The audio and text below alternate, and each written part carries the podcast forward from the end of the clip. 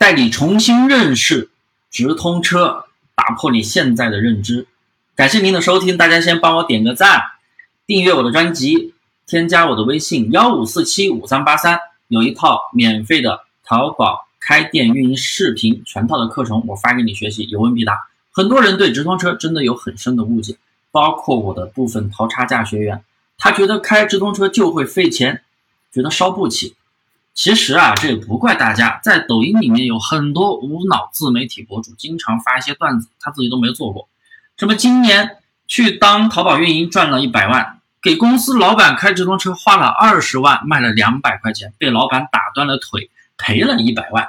大家是不是经常听到这种段子？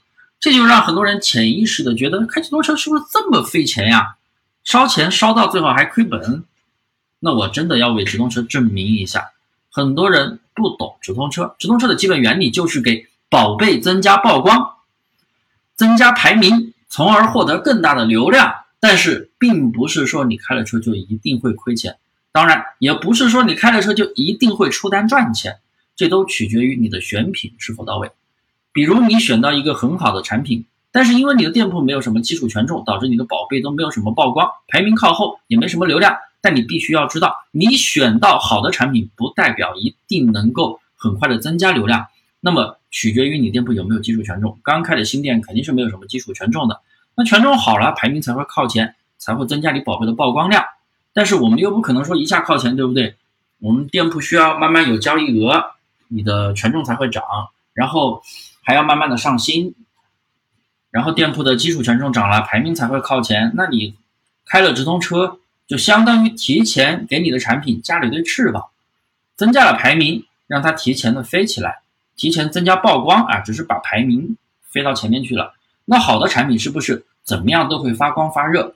那排名靠前了，你自然订单量也会增大了。那反过来说，如果你选的品非常的垃圾，就像很多人无脑上货，看到别人卖的好，看到同行在卖，他觉得自己也能卖，用软件大量的去上货，上完之后呢，或者有些人啊做的是传统淘宝有货源的，上了宝贝他也不知道宝贝的市场热度怎么样，可能有些品他觉得好卖。但是市场里面卖的最好的那家店，销量都那么一点点，卖的特别不怎么样。他觉得他可以疯狂的去开车，疯狂的投入，疯狂的甚至去人工干预销量。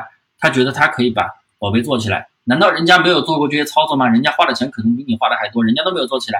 你是人中龙凤，你凭什么能做起来呢？